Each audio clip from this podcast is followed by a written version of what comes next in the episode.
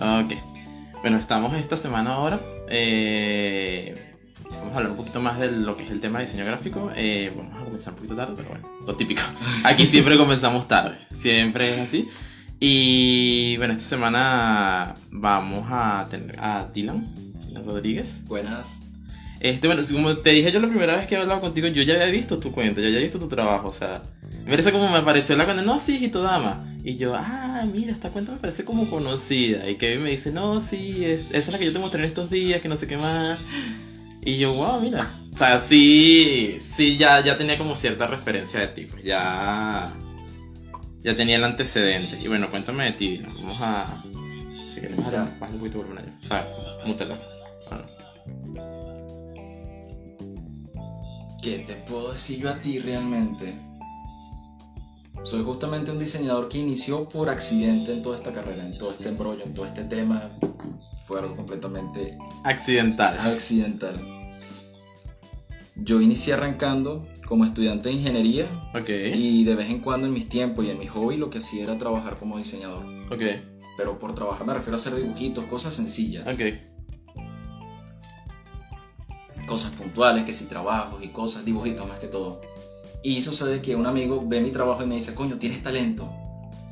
Y en eso yo como que no vale. Él agarra, me quita los trabajos, se los muestra a su mamá. Y en ese preciso momento agarra y la señora me cita y yo, mira, necesito hablar contigo. Y yo, ay Cristo, ¿qué pasó? Sucede que justamente la señora agarra y me dice a mí, tienes talento. ¿Por qué Ujú. no sacas en paralelo la carrera de ingeniería en relación a diseño? Ok. Y yo como que, mira, no, no sé, me va a quitar tiempo. Ujú. Y entre ella y el amigo mío me hicieron presión, como que, coño, sí, échale pichón, dale que tú puedes. Y yo, bueno, con decirte justamente que ese fue el peor semestre de mi vida. Ujú.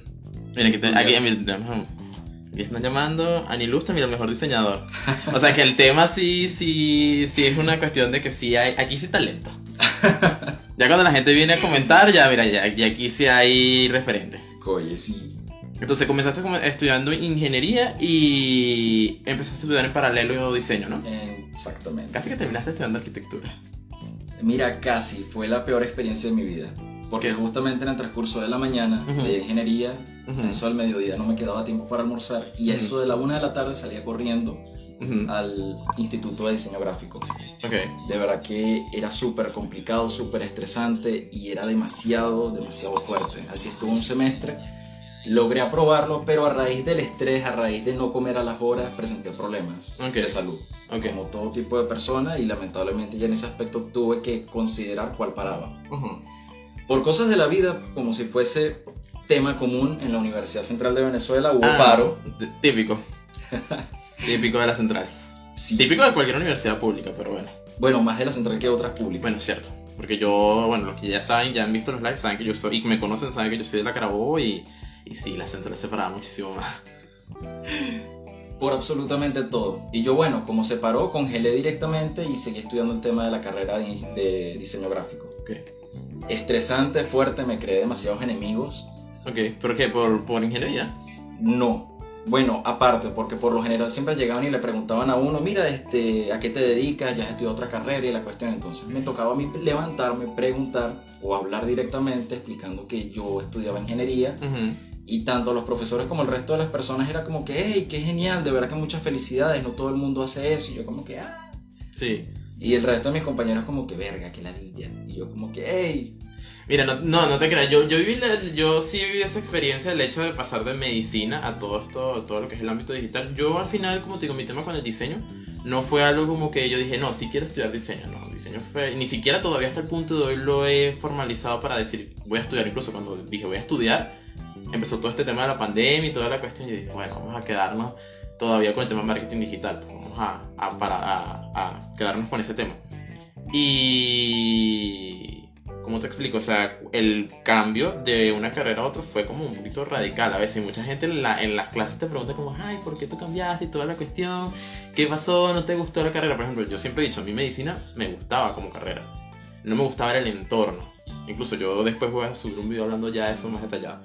Pero entonces, eh, tuviste como que vivir esa experiencia, dejaste ingeniería. ¿No tuviste ningún roce con gente de ingeniería por haber dejado la carrera? No, más bien tuve el roce con una compañera supuestamente amiga, que yo le comenté porque ella también trabajaba en el ámbito del diseño Ujú. Y ella estaba, tenía muchísimo, un poquito más de experiencia que yo que estaba iniciando. Ok. Yo le comento como todo buen amigo, mira, sabes que arranqué con la carrera, voy a hacer esto, lo otro, Ujú. voy a llevarlos en paralelo. Ok.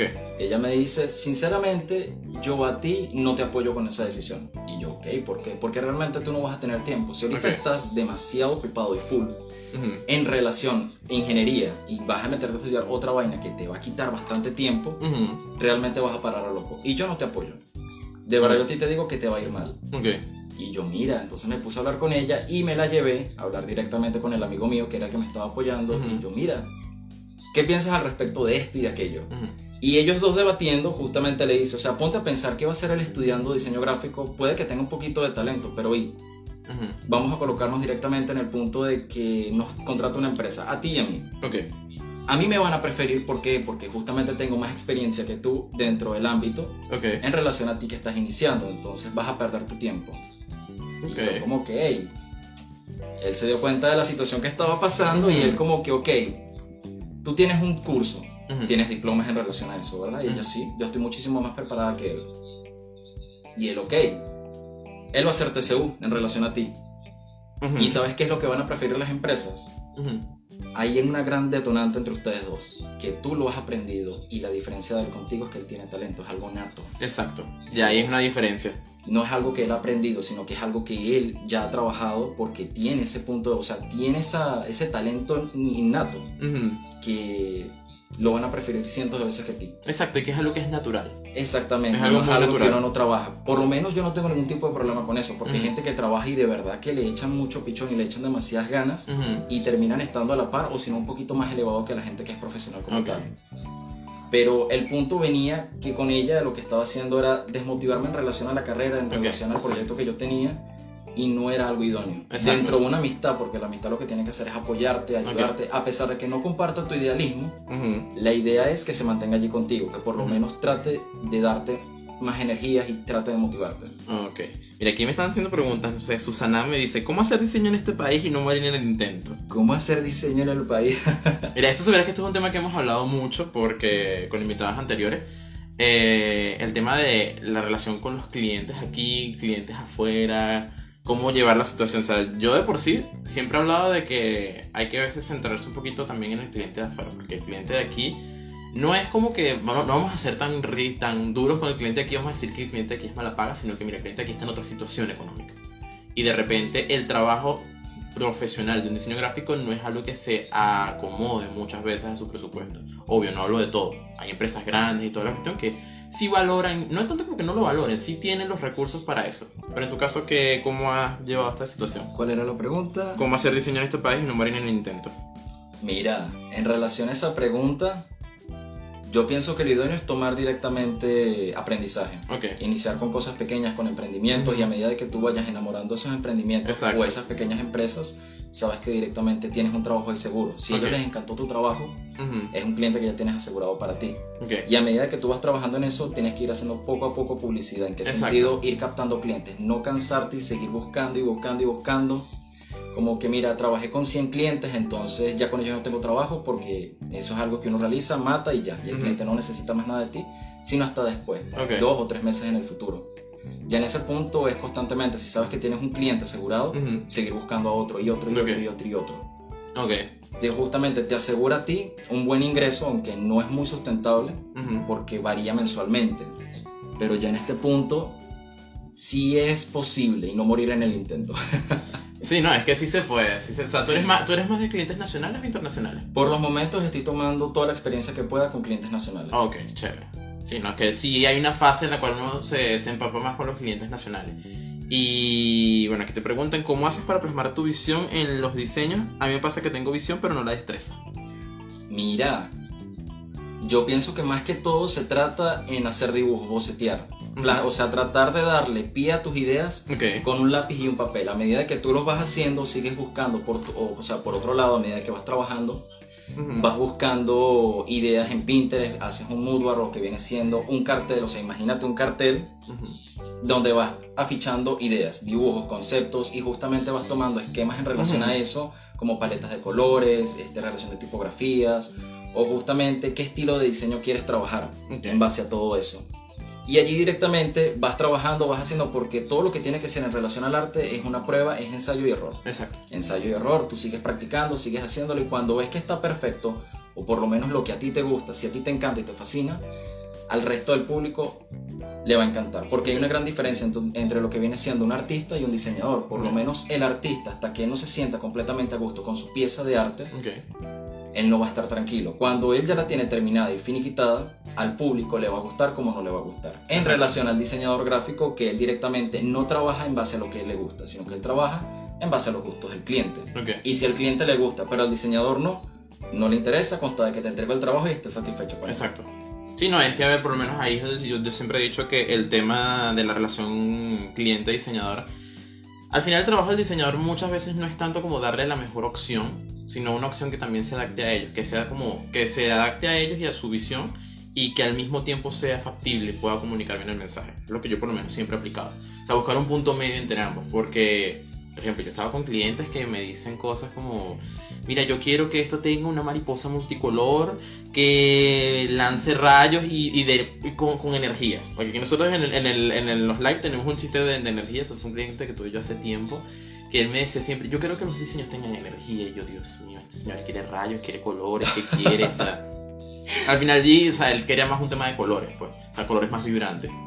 Y... Pero no, eso era energía, energía. Y yo, Dios mío, ¿cómo yo le pongo energía a esto? Así, ah, mira, aquí está Sabriel. Vamos a saludar a Josma... A Josma Epe o, o Josma... Joma Sepe, O- ese es mi tutor. ¡Hola! Bueno, y bueno, y Sabriel que siempre está uniéndose a los live. Este. Pero entonces eso, siempre yo tenía esa, esa situación. Yo siempre repito la frase de, de Daniela Alvarado, la actriz, que ella siempre dice que ella se ha tenido que adaptar a los papeles a los cuales les ha tocado. Y ella dice, chévere, yo a veces veo los guiones y son cosas que no tienen ni pies ni cabeza. Pero yo no estoy produciendo, yo no estoy haciendo nada. Cuando yo produzca, yo voy a elegir qué voy a hacer. Pero mientras tanto, trato de hacer lo que me dan lo mejor posible y adaptarlo de una manera que funcione. O es lo que por lo menos yo he aplicado. Siempre buscar un punto medio entre ambas partes. Porque, por ejemplo, me pasa muchas veces una discusión que siempre he tenido. No discusión, sino que me he encontrado a veces con trabajos de diseñadores que es netamente visión del diseñador Ok. y no tiene nada del cliente. Obviamente el cliente empieza a buscar, no, quiero hacer un rediseño. No, quiero cambiar el identificador. No, no me gustan los colores. Obviamente porque no se siente identificado, no, no establece ese vínculo con la identidad y por ende va a querer cambiarla cada rato. O sea, es lo que por lo menos yo he experimentado con ese tema. ¿Cómo manejas el tema de los clientes sumamente intensos? Te responde tú primero, después respondo yo, porque... Oye, lo de los temas de los clientes intensos es complicado, o sea, tiene demasiadas variantes que uno tiene que planificar y tiene que justamente observar y en vista de cómo evolucionan uno sabe qué hacer. Por lo menos puedo partir de dos experiencias que tuve. Con un trabajo que fue el que dio pie a mi marca ok. y otro con el que estuve trabajando y me di cuenta que sí, cliente heavy. Mira, el primero que dio pie a mi marca fue un cliente que trabajaba con el tema de ventas de carros, de vehículos, Ah, ok. un concesionario. Pero nacional. Sí, nacional. Este, ellos tenían una visión muy grandísima, me encantó, me llamaron porque era una amistad que me habían presentado varias personas. Y yo, oye, vamos a ver. A medida que yo estuve con ella, estuve tratando de apoyar, hacer una buena amistad, crear muy buenos lazos, salió el tema del trabajo. Ok. Y yo, buenísimo. ¿Qué pasa? Era una persona muy exigente en su totalidad, pero así como era de exigente, también era una persona muy mal hablada. Ok. Por darte una idea, era el tema de que son clientes que son exigentes y a pesar de que justamente no te están apoyando al 100%, te exigen y en relación a lo que tú les entregas son personas que son insatisfechas con lo que quieren. A raíz de que no tienen una idea clara de qué es lo que quieren. Y al no tener claro un punto, al no tener claro una visión de lo que ellos quieren para su marca o para su emprendimiento, resulta muy complejo que el diseñador sepa dar con lo que ellos necesitan, más que Ujú. todo. Que por cierto, yo aquí, tú estás aquí, estás gastando los datos, aquí estoy viendo y... Vamos a darte el wifi, porque tú llegaste y no te dio el wifi y la cuestión... Mira, yo por mi parte, el tema de los, de los clientes... Aquí tenemos el público, él sabe cómo han sido mis historias con clientes. Este, yo mi tema con los clientes...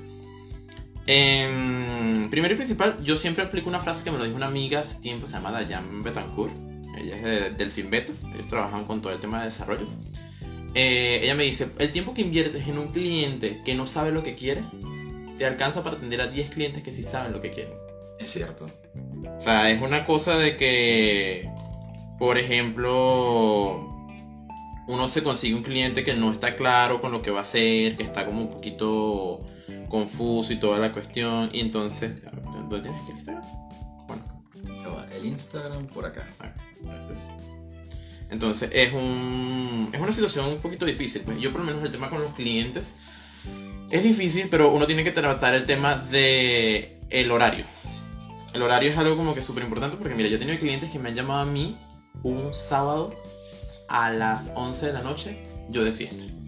A las 11 de la noche. Preguntándome si, voy- si puedo ir el domingo a una pauta. Porque ellos quieren que yo dé mi opinión sobre la pauta. Qué fuerte.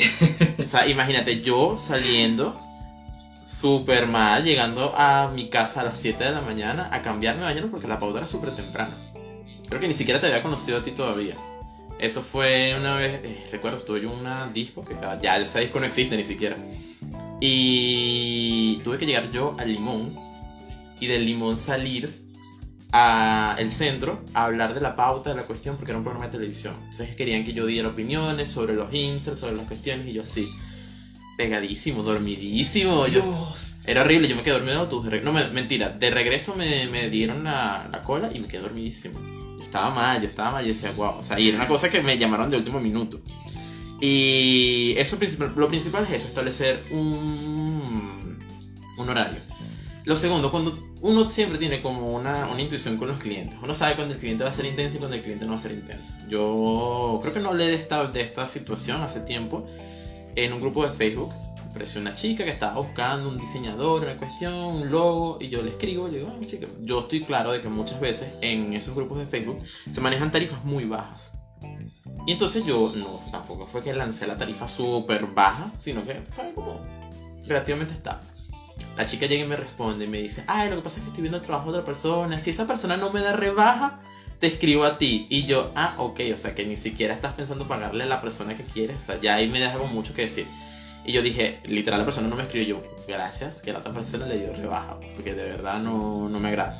Uno de los, otro de los motivos por los cuales yo también, o sea, las técnicas que yo aplico muchas veces es jugar con el precio Ok. jugar con el precio porque ya cuando tienes un cliente que sabes que va a ser molesto o que de por sí está siendo molesto en ciertas situaciones, tú sube precio.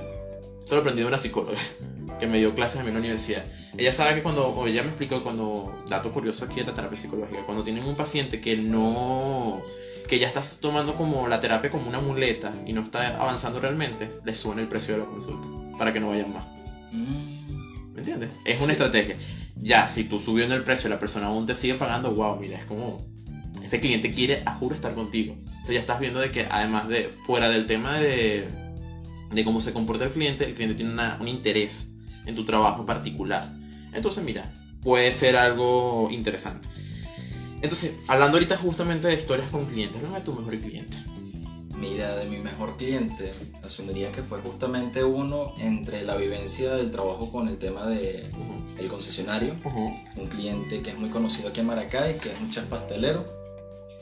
El muchacho sabía lo que quiere Ujú. y sabe lo que quiere. Es una persona muy buena, muy increíble a nivel de trabajo y yo siempre lo he admirado por la dedicación que le monta a todo el trabajo. Él me contrató como diseñador y a medida que yo estuve sacando sus publicidades, sus flyers, sabía que él era una persona que ya tenía toda su visión de la marca Exacto. visualizada. Que exacto. sabía cómo agarrar, cómo crecer, cómo montarse con absolutamente todo. Y a medida de que yo fui trabajando con él, fui aprendiendo realmente muchas cosas a nivel de diseño y a nivel también personal. Y de verdad que puedo decir que ha sido, que ha sido uno de mis mejores clientes ante todo. Y aunque lamentablemente ya no estamos trabajando, aprendí demasiado con él. Y Ah. no tanto el trabajo no es por el tema de la ganancia, sino cómo se trabaja o no, Es que es sino una el aprendizaje. Exacto, que es una experiencia gratificante. Cuando te consigues un cliente que, mira, te agrada, la cosa fluye súper natural. O sea, la cosa fluye súper natural y te sientes bien porque ves el trabajo y ves que se plasma todo y es súper chévere. Yo en mi caso, el mejor cliente que he tenido, ella a veces ve mis lives, yo no tengo problema en mencionarlo porque es amiga de la familia, todo el tema. Ella se llama Anabel García, ella tiene ahorita una cuenta de personal shopper, está en Nueva York. Ok. Y yo una vez se lo dije, o sea, yo la conozco ya desde hace años. O sea, ella es eh, am- amiga de la, familia y yo la, ella me conoce a mí desde pequeñito. pues. Cuando empezamos a trabajar eso eran sesiones y conversaciones de dos, tres horas por videollamada y sí tal. Y entonces en el proceso también como que nos poníamos al día de las cosas de la familia. Y mira, el trabajo sí fue como muy claro, muy directo. Ella sabía que era lo que quería, tenía una visión muy minimalista. O sea, yo, yo particularmente mi tema es de que yo soy muy de llevar toda la mínima expresión. Y muchas veces a veces con los clientes choca porque los clientes quieren algo súper pomposo y exagerado. Y yo soy como, no, mira, yo soy más de, mira, pocos colores, pocas formas, mantente porque si no vas a perder el mensaje en el proceso. Ella quería exactamente eso. Quería algo sencillo, básico y que transmitiera de una vez. Obviamente, hay marcas que varían. Varían de lo Exacto, varían según el, el objetivo de la marca. Pero por ejemplo, yo soy muy, mi estilo, mi estilo es muy así. Y a veces me choca porque yo sé que de repente hay marcas que yo estoy claro que necesitan como más detalle. Y yo como que, ay, más detalle en esta marca. Pero bueno, con ella en particular me ha ido súper bien. Todavía seguimos trabajando. Y... Y bueno, saluditos cuando ella ve el live, porque ve los live también. Ella siempre me dice, ay, no he tenido chance porque estaba pendiente de las ventas, la cosa. Entonces, ese ha sido mi mejor cliente. Entonces ahora yo te pregunto, ¿tu peor cliente? Aquí sí no más, así no, no, no names, no names porque realmente... No, obviamente, no, nada que ver. Pero justamente lo que puedo hablar es de esa vivencia que yo tuve. Ujú. Yo anteriormente estaba trabajando como Dylan Rodríguez, diseñador, o Ujú. mi username, que viene Ujú. siendo Deacon, Ok. Dylan Contreras. ¿Qué pasa? Yo estuve trabajando con esta empresa de... Ya, tú eres Dylan Contreras. eh, Dylan Rodríguez Contreras. Ah, yo iba a decir, yo, tú no eres Dylan Rodríguez. No. Yo te puse Dylan Rodríguez, mira, está Dylan, Dylan Rodríguez, está en sus redes no, sociales sí, para... sí, pero mi usuario es Deacon. Ah, ok. Ah, ok, ok. ¿Qué pasa? Yo estuve trabajando con esta empresa de venta de vehículos y de verdad que fue una experiencia bastante heavy. Con decirte yo a ti que ellos no respetaban ni siquiera el trato a nivel personal, ni siquiera a nivel laboral, tampoco el de amistad, porque entre la amistad y el trabajo hay una línea muy delgada que si no se respeta, todo se cae. Sí. Entonces justamente abusan de lo que viene siendo el trato personal, el trato laboral y es algo que no me agradó. No, ok. ¿Qué sucede? Dentro de esa vivencia, y dentro de todo ese trabajo, constantemente venían los comentarios como que, oye, trabajando en un logotipo, porque yo le presenté varias propuestas, Ok. cinco o seis propuestas. Ok. Ella me dice, ¿sabes qué? Ninguna me gusta, porque es que yo te estoy diciendo a ti lo que yo quiero y no me lo estás entregando. Y yo sí, Ujú. pero dentro de eso hay un estudio Exacto. que justamente justifica el trabajo para que sea sustentable. Ujú. Y ella sí, pero yo te estoy pidiendo algo a ti y tú me lo tienes que hacer. Ok, cuando por fin se lo presento a la señora como que mira, ¿sabes qué? Me agrada pero no me gusta. Es más, yo antes tenía un diseñador con quien yo trabajaba y lamentablemente perdí el contacto. Si yo lo tuviera él aquí, tú no estuvieras con nosotros. Uy. Y comentarios de, ese tip, de esa misma índole para abajo. O sea, basta y no sobra ni siquiera poder contarte absolutamente todo porque han sido muy fuertes. Dentro de toda esa vivencia, toda esa experiencia que yo tuve durante cinco meses, donde les realicé catálogo, eh, post,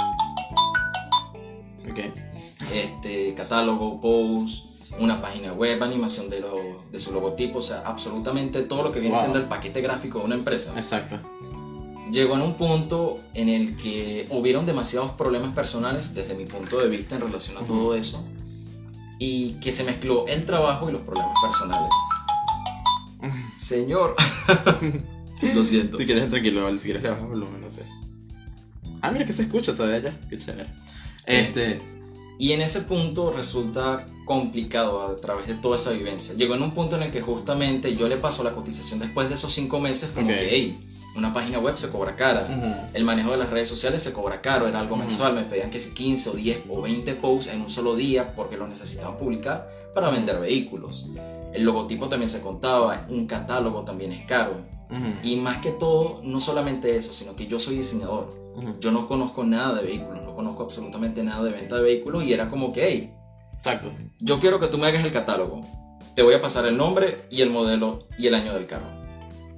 Búscame cuánta gasolina quiere, adquiere el carro, este, en qué colores viene, toda la presentación y toda la información en relación a los vehículos, que viene siendo la ficha técnica. Y yo como que, hey, todo mal. y mira, ya en ese punto era como que, sabes, mi trabajo es darle una imagen, o sea, una visión a lo que tú quieres. No es que yo voy a buscar absolutamente todo lo que tú quieres y todo lo que tú necesitas. Es complicado. Y a raíz de todo ese problema, pues llegó el punto en el que al pasar a la cotización era un monto caro, Ujú. porque esos trabajos no son para nada Pero ya no, no, no había cancelado nada de momento. no, lamentablemente ese fue uno de mis principales errores, llevarlo todo como la amistad, porque pensé Ok. que ellos podían diferenciar lo que era una amistad del trabajo Ok. y fue un error muy grande, no llevé nada por escrito. Ok. Y ya en el punto fue como que te pasé la cotización, es tanto, lo necesito, si quieres me lo cancelas la mitad primero por delante y la otra al final de mes. Ujú. El trabajo, el costo no me parece. ¿Por qué? Porque tu trabajo estuvo malo. Ok. Eh, no le pudo dar utilidad y aparte de eso, el costo no me parece. Y yo como que, hey, ya está poniendo, exacto, ya está poniendo precio a tu trabajo. hey, yo mira, la idea es que cuando tú vas a comprar ropa o vas a comprar comida, no primero vas y te llevas la ropa y la utilizas sin pagarla o vas y te comes la comida sin pagarla Exacto. y después dice como que No me gusta. no me gustó y aquí la tienes de vuelta o no me gustó la comida, te la entrego. Mm. Entonces no entendí ese aspecto y fue justamente donde se tomaron los problemas personales con el trabajo. Ok. Fue una de mis peores experiencias porque lamentablemente después de eso quedé con problemas psicológicos. ¿Por qué? Porque la señora se encargó en trabajarme a nivel psicológico. Uy. ¿En qué sentido? Tipo cuando convives con una pareja que te golpea, Sí, una relación, una relación laboral tóxica. muy tóxica. Entonces después de eso podrás imaginarte que yo tenía el miedo de que me demandaran o que justamente hubiera un problema o que en la calle este, a ella se le volaran los tapones y quisiera hacerme daño. Porque, o sea, el punto de los problemas personales, porque Sí. llegó a ser una mujer muy, muy mala y muy tramollera. De verdad que era muy increíble. Qué fuerte. Demasiado. E inclusive después de que yo corté todo tipo de lazo con ella, porque no fue tanto eso, sino que es el tipo de persona que porque tú llegaste a mi vida como un conocido de alguien más y tú me apoyaste, eh, yo a ti te di la oportunidad de que conocieras a más personas. Es decir, por mí conociste este trabajo, por mí tienes el trabajo, por mí conociste a tal persona, por tal persona conociste a tal. Es decir, gracias a mí tienes trabajo y eso tú me lo tienes que devolver a mí, o sea, me lo tienes que reembolsar. Y yo como que, hey, indiferentemente si, hubiera estado, eh, si hubieras estado tú o no, yo hubiera conseguido más clientes de esta misma índole o por otro Exacto. lado. Y no, lamentablemente no. Ella creía que yo le devolví, o sea, ella creía que tenía derecho en absolutamente todo lo que yo tenía gracias a ella. Y fue un tema bastante heavy. Duré alrededor de un mes, mes y medio con ese problema, con que me ibas a pagar, no me ibas a pagar. Y yo, bueno, ¿sabes qué? Déjalo así. Por mi salud mental y por mi salud ante todo, decidí decirle a ella, no me pagues nada, quédate con el trabajo. Pero de verdad necesito curarme en salud con esto. Y lo más increíble es que a las dos semanas me escribe el socio de ella Ok. por mensaje diciéndome, mira, me gustaría trabajar contigo. Y yo, hey, necesito reunirnos, necesi- necesito que nos reunamos. Y yo como que, hey, pero ¿en base a qué? Después de todo el problema que hubo, ¿para qué te quieres reunir conmigo? No, justamente hablar de trabajo. Y yo, ¿hablar de trabajo en relación a qué? Sabes que tu trabajo me gusta, eres un muchacho muy echado para adelante, eres responsable, me gusta tu... Todo mal. este, me gusta tu trabajo y quiero seguir trabajando contigo. Y yo, mira, ya después de haber conversado ese tema con varias amistades en relación al tema del diseño, que probablemente podían haber tenido un poquito más experiencia en base a todo eso, como para que me pudieran aconsejar. Conversé también con mi familia y ellos, ¿sabes qué? ¿Cómo te quitas a esos clientes que son de ese tipo? Sé lo más profesional posible. ¿En qué sentido? Te pinga. Yo puedo seguir trabajando contigo. Fue lo que me dijeron. Dile que tú puedes seguir trabajando con ellos en relación a todo, que no hay ningún problema.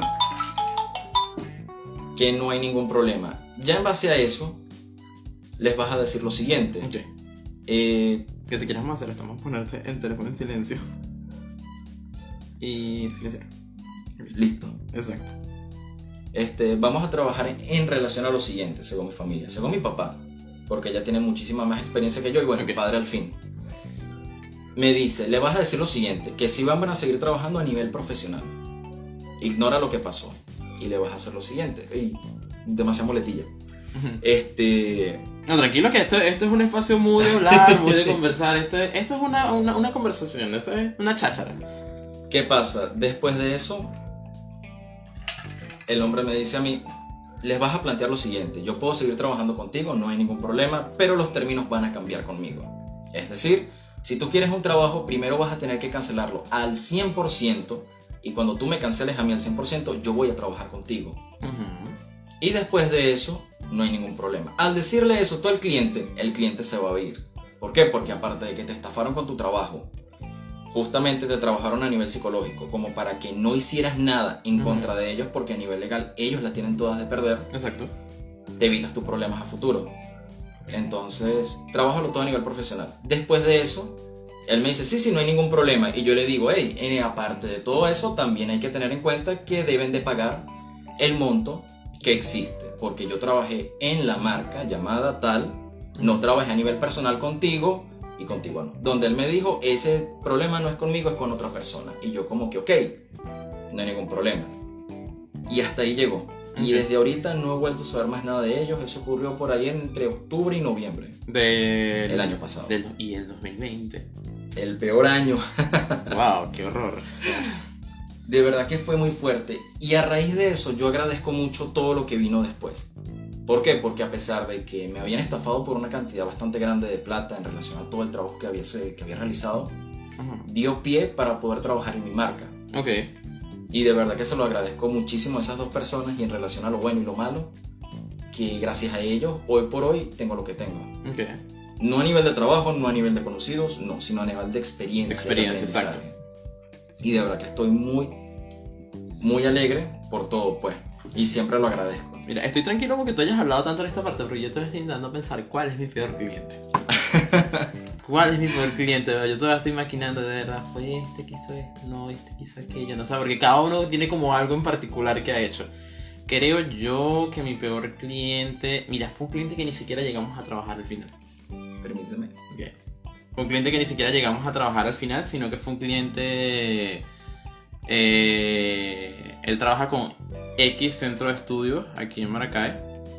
Y mira, o sea, te das cuenta cuando. Como de repente los problemas de muchos centros de educación aquí en la ciudad vienen a raíz de ese tipo de mentalidad. Pues una persona que siempre era como que yo, yo, dinero, dinero, dinero, dinero, dinero.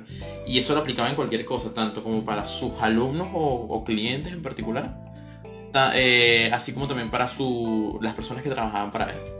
Una cosa como que, mira, trabájame, pero yo no te, paga, no te voy a pagar todavía. Y yo, hey, no, no, ponme esto. Incluso hubo un problema con uno de sus socios porque uno de sus socios me contactó a mí intentando preguntarme que qué pasó con el trabajo y la cuestión. Y yo dije, mira, nadie me ha pagado nada.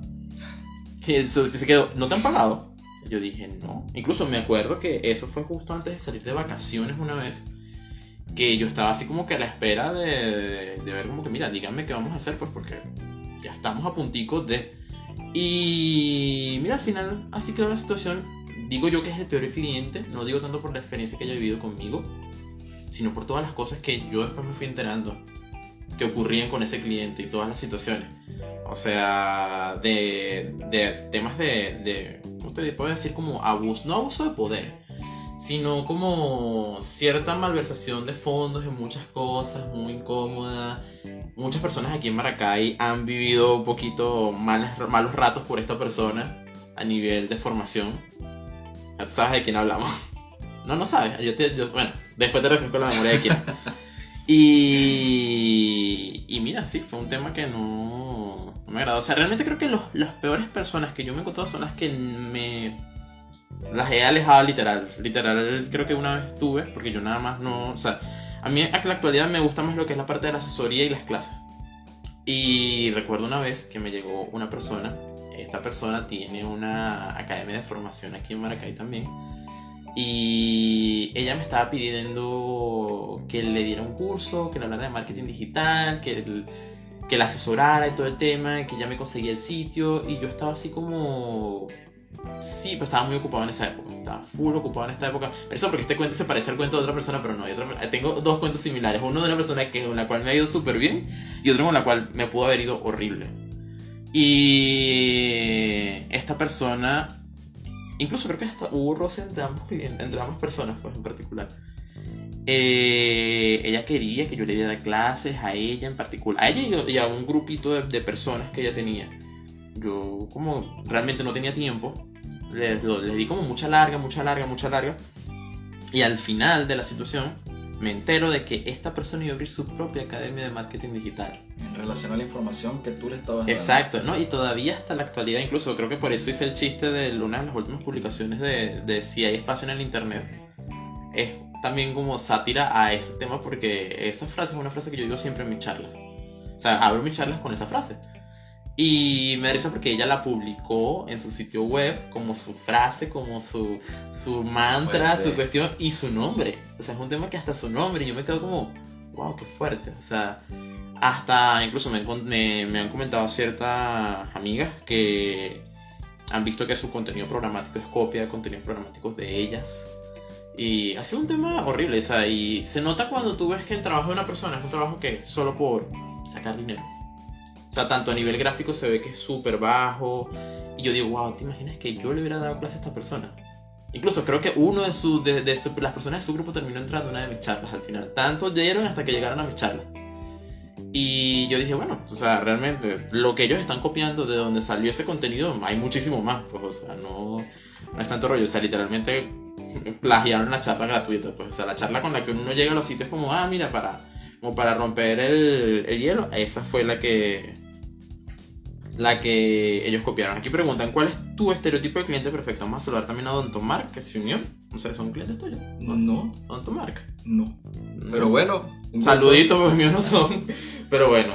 Bueno, sí, ya saben, ya saben. Si necesitan algo, por aquí. Estoy a la orden. Mira, mi prototipo de cliente perfecto, el idóneo, el que todo el mundo desea, es que sepa lo que desea. En qué punto te traiga un cuestionario muy objetivo, muy puntual. Quiero esto y esto y esto. Las limitantes para trabajo van a ser este y este y esta. Este, paleta de color ya predefinida, este, visualización de marketing o de marca en relación a cómo se van a proyectar en un futuro para que sepas qué es lo que vas a hacer que justamente sean claros, te digan y por lo tanto necesito que me pases un presupuesto porque lo necesito pronto.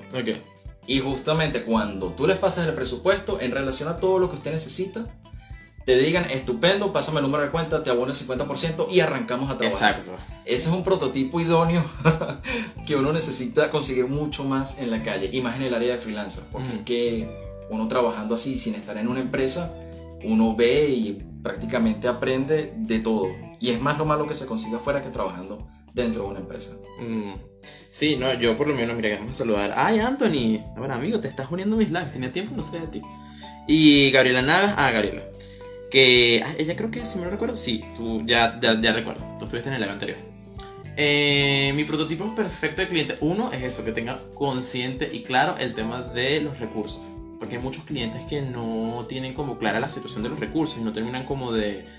Piensa que el, eh, los recursos y el, el- el trabajo del diseñador o del community es un tema que lo pueden pagar casi con caramelo.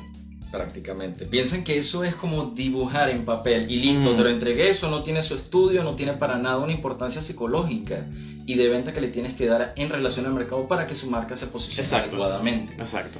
Y es un tema, mira, bastante complicado, que Sí. muchos clientes no lo entienden. ¿Por qué? Porque en relación al tema del área del diseño gráfico, hace más o menos una década, o mentira, dos décadas, que es algo completamente nuevo y novedoso, porque en relación se le conocía a un diseñador gráfico, una persona que trabajaba con litografía y que trabajaba también en temas de serigrafía, y era lo único. Ok. Personas de imprenta, más no sabían en relación cuál era el estudio o cuáles eran las personas encargadas en trabajar lo que la marca prácticamente muestra. Exacto. Lo que, estaba, lo que estaba detrás. Pues, de. Exactamente, todo lo que está detrás y justamente lo que se muestra, cómo se hace un logotipo, un empaque, una publicidad, cómo se hacen campañas publicitarias, absolutamente todo eso. O sea, pensaban y es un- una ignorancia tan grande que la gran mayoría de personas no conocen, pero hoy por hoy ha tomado el auge perfecto y ha tomado una fuerza increíble para que la gente lo conozca poco a poco. Y más ahorita que estamos con el tema de pandemia, las empresas y todo el mundo se ha visto en la necesidad de moverse por las redes sociales. Ya no tanto físicamente, sino a nivel digital. Ok. Sí, bueno, yo por lo menos de mi parte, o sea, principalmente creo que para mí un cliente lo primero que tiene que tener es eso, la conciencia de los recursos y de lo que, lo que el trabajo vale. Porque realmente yo con el tema de los clientes que no saben lo que quieren, a veces lo he sabido barajear y a veces me, me da risa porque a veces son como un lienzo en blanco. No sé si es que, como diría Miguel Acosta, uno de los invitados anteriores del live, uno tiene como labia con los clientes y uno sabe cómo hablarles y engatusarlos y llevarlos. Eso a veces es divertido porque terminas explorando el potencial del cliente. Bueno, yo en relación a eso no considero que se trate de labias. Exacto. Considero que se trate en relación a preparación de la persona. Porque no es lo mismo que tú vengas con una necesidad y no sepas cómo plantearla o cómo hacerla con una persona a quien estás contratando por ese servicio y que la persona te explique, te asesore. Ujú. A que tú justamente le hables mediante labial en relación a lo que necesita para que tú saques beneficio económico y en relación a trabajo. Ah, no, exacto, y eso es otra cosa. No, yo lo digo más desde el punto de vista de cómo a veces tú conversando con el cliente, imagínate, yo con clientes he escuchado historias de vida. O sea, yo no entiendo, los clientes conmigo tienen un tema de que a veces me empiezan a hablar de sus cosas, de su vida, se abren de una manera personal y yo, wow. Obviamente yo solo lo aprovecho y lo plasmo en el trabajo de alguna manera, pues. Y bueno, la historia de, de Corazón de Melón, todo el mundo sabe aquí la historia de... ¿Trabajarías con cualquier tipo de publicidad o tienes algunas cosas que digas no? No entendí, ahorita respondemos eso. y por ejemplo, eso, o sea, yo me he dado cuenta de la historia de Corazón de Melón, para quienes ya han estado en la anterior, es la historia de cómo la mamá de una de mis mejores amigas, eh, yo le quería un logo. Y ese logo tenía como, no, no voy a repetir la historia, si quieren saber la historia debe estar en alguno de los likes anteriores. Sí, fue una historia larguísima y muy linda, pues realmente. Aprovechen y así aprovechamos y hacemos para que haya más vistas en los likes que están ahí en la sección de Instagram TV. Y es una historia muy linda porque habla mucho de lo que es el amor de, de, ella con el papá de mi mejor amiga y toda la cuestión. Entonces, es un tema muy lindo que lo plasmé en ese logo y que yo también a esa familia le tengo como mucho cariño y mucho aprecio. Y que incluso ayer estuve hablando con ellas. Y cómo eso se plasmó de una manera que todavía hasta el sol de hoy ella sigue acordándose de ese logo y sigue llorando por ese logo porque le recuerda a su esposa, toda la cuestión. Es un tema muy lindo, pues eso es lo que me agrada a veces a mí este trabajo, pues, porque empiezas a ver lo que los clientes tienen para ofrecer, o sea, las historias de los clientes, porque uno los ve a veces como una persona que te pide un trabajo, pero tú no sabes qué historia hay detrás de ese trabajo o por qué quieren llegar a eso. Hay muchas cosas, hay muchas situaciones. Por eso no sé, siento que a veces los clientes terminan como involucrando mucho conmigo de alguna manera. Pues. Eh, ¿Trabajarías con cualquier tipo de publicidad o tienes cosas que digas no? ¿Trabajarías con cualquier tipo de publicidad o tienes algunas cosas que... O sea, algún sector que no te guste o algo Mira, estilo. Depende, porque así como hay una gran, una gran cantidad de sectores muy variados en relación a eso, eh, por lo general no. Todo es experiencia, todo es aprendizaje y uno sigue creciendo con cosas nuevas o cosas con las que uno nunca haya trabajado. Pero en lo particular, no trabajaría con todo tipo. No tengo alguno que yo diga con ese sector no voy a trabajar. Porque todo es aprendizaje. Bueno, yo en particular, un sector con el que no. No es como que diga que no a ese sector, pero es como. Quiero darme mi espacio a ese sector realmente, que es el área de la salud. O sea, el área de la salud es. Uy, un tema. Y los clientes también son un tema en el área de la salud. O sea, ellos quieren publicarte unas horrorosidades y no horrorosidades a nivel gráfico, sino horror gráfico visual, me refiero a diseño, sino horrorosidades gráficas. Me relación a la salud. En realizar a la salud, al cuerpo y esas cosas. es como que no, amigo. O sea, nadie entra a Instagram a ver estas cosas. Es como que la zona con la cual no me acerco tanto en particular. Eh, como freelancer, ¿cómo evitan caer en el síndrome del impostor? Uy, esto es tema álgido. ¿Sabes, a qué se refiere, no? Síndrome del impostor. El síndrome del impostor es cuando empiezas a ver el trabajo y no te crees que eres la persona capaz de hacer ese trabajo o que no sientes que tu trabajo tenga el valor que realmente la gente te está diciendo. De repente alguien te dice, mira, tu trabajo me encanta.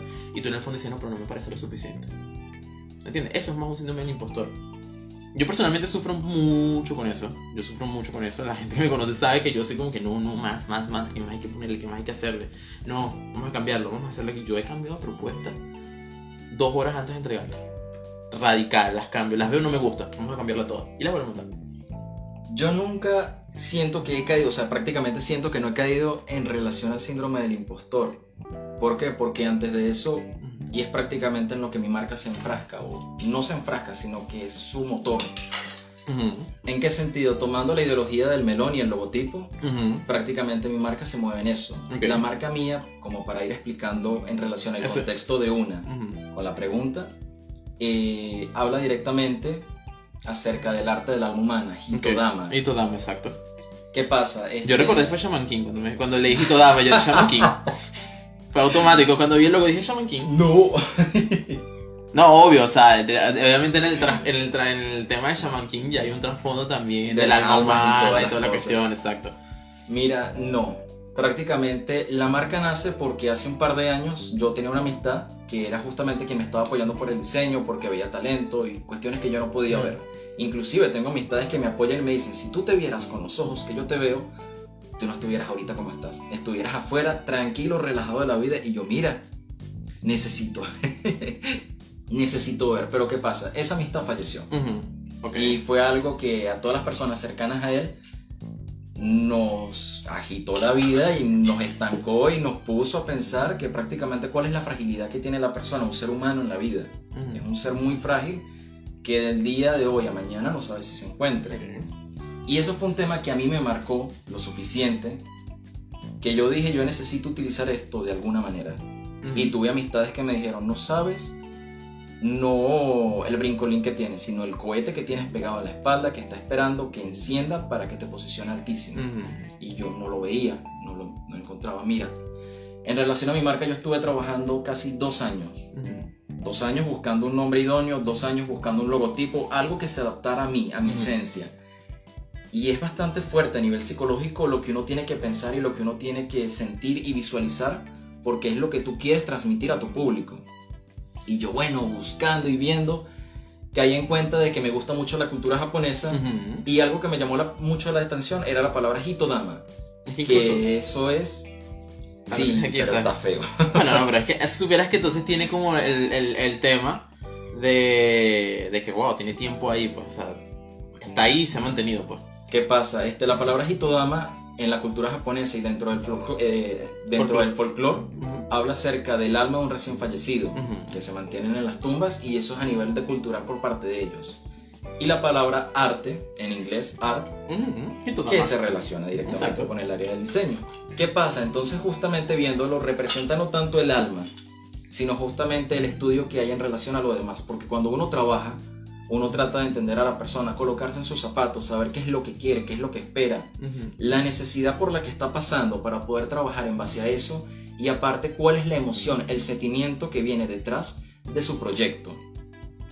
Es por eso que justamente puedo decir que yo no tengo el síndrome del impostor. A veces que sí, mira, en relación visual, algunos diseños que uno no sabe, uno se enfrasca, no sabe cómo hacer para que se quede bien, pero de repente uno se va media hora y vuelve.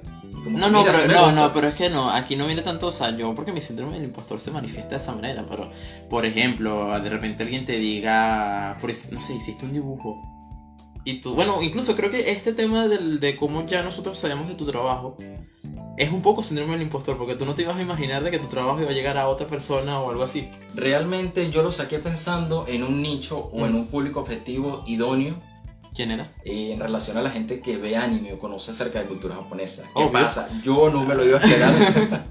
O sea, pero quien no ve en la pared, o sea, literal, mi, mi, mi closet está tapeado de Digimon y cosas así, pues. ¿Qué pasa? Entonces, relevando una, o sea, llevando una cosa con la otra, yo justamente trato de, de sopesar en una balanza lo que viene siendo el trabajo de un artista con un diseñador. Es decir, que hasta que yo no me encuentre satisfecho con el trabajo, yo sé que el cliente no le va a gustar. Porque Ok. puede que al cliente le guste, porque estoy trabajando en relación a su idea, a su Ujú. trabajo, su proyecto. Pero si realmente no está inmiscuida una esencia mía dentro del trabajo Exacto. y que tenga la esencia del cliente, yo no lo puedo entregar. Y realmente lo he puesto en práctica ya en muchas ocasiones y los clientes se han encontrado muy satisfechos con absolutamente todo. Ok. Y llegan a un punto en el que me dicen, mira, realmente captaste la esencia, captaste mi visión, cap- captaste absolutamente todo. Y cuando tú de repente ves su cara de emoción, porque trato siempre en la posibilidad de hacer las entregas personales, Ujú. para ver su cara, sus expresiones, Ok. porque es algo que llena. Y de verdad que en relación a eso, no soy persona de que cambie las cosas a última hora. Ok. Y mira, te puedo decir yo a ti un 70% de seguridad con que no creo tener el síndrome del impostor. Un 70%. El Ok. otro 30% como que bueno. Uno ve cuando tenga las crisis. O sea, bueno, ya, ya eso es otro tema, las crisis. La crisis de Anthony, el trabajo de freelancer empieza desde que hablas con el cliente, sí. Realmente sí, porque es la primera cara, es como la primera situación que tú tienes con el cliente, es como la primera cita. Y si todo va de acuerdo y va genial, sabes que vas a tener que casarte con ese cliente para trabajar, si no, olvídate. Exacto. Aquí preguntan, ¿qué prefieres? ¿Diseñar logo o hacer ilustraciones? Mira. Prefiero más los logotipos porque tienen un trasfondo mucho más complejo y mucho más fuerte. Ujú. En relación a una ilustración, porque una Exacto. ilustración es una imagen. Un Exacto, es muy explícita. es muy explícita. Un logotipo viene siendo ya un estudio psicológico que tienes que realizar dentro del trabajo Ujú. y donde tienes que captar la mayor cantidad de información con muy pocos recursos. Aquí me mandan a decir que extrañan venir a Maracay, sí. Yo también extraño que tú vengas. Realmente sí, tengo tiempo que no lo veo. Este, si tuvieras con los ojos que yo te veo, total. Ay, ese es mi mejor amiga. Es típico Susana, te amo. Típico subestimarnos, todos lados. Sí, bueno, mira. Realmente, como te digo, el tema. Este es un mundo que realmente ahorita ya ha tomado como una forma, porque a raíz de todo el boom digital y toda la cuestión, el mundo de lo que es el diseño y todo el área publicitaria se ha tornado como un poco más humano. O sea, ya hay más personas tanto entrando en este entorno. Y yo siento particular de que, ¿cómo te lo puedo decir? O sea, se ha, se ha- se ha vuelto como eso, más humano, más vivo, realmente. Y ya no se nota tanto como la típica publicidad, el sketch repetitivo de televisión, sino que ya se nota como algo que llega a las personas, realmente. Si supieras cómo nació Starketing, Starketing fue un día yo en Caracas, me dormí, me o sea, soñé con una arroba y una estrella, me paré, lo dibujé y dije, aquí está, vamos a hacerlo, listo. Increíble. Creo que ha sido el diseño más rápido que yo he hecho y es el que más ha perdurado.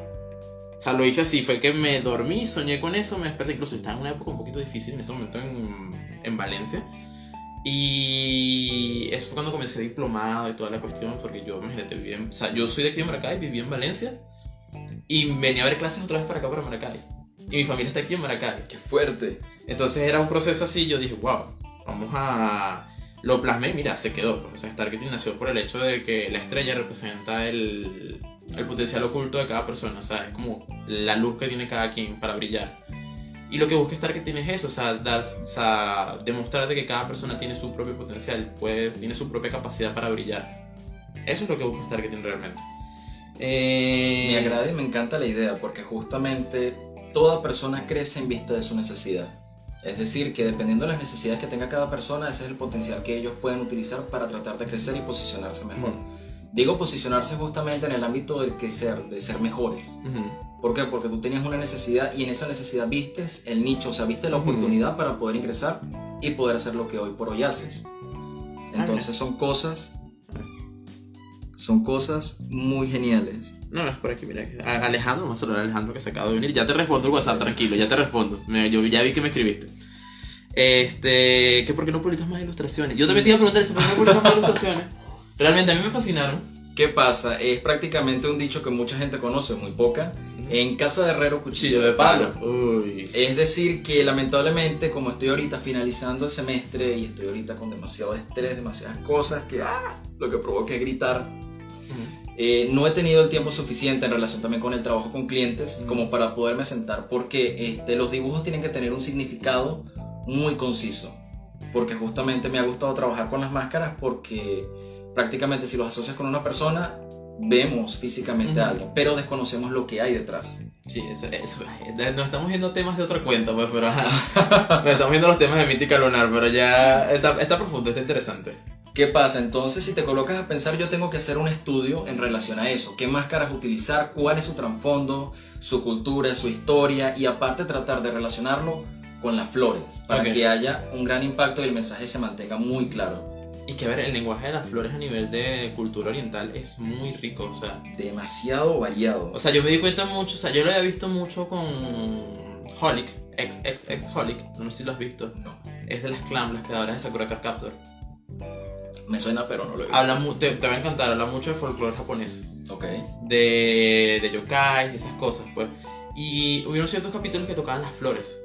Por ejemplo, las camelias, ese, todo ese tipo de cosas.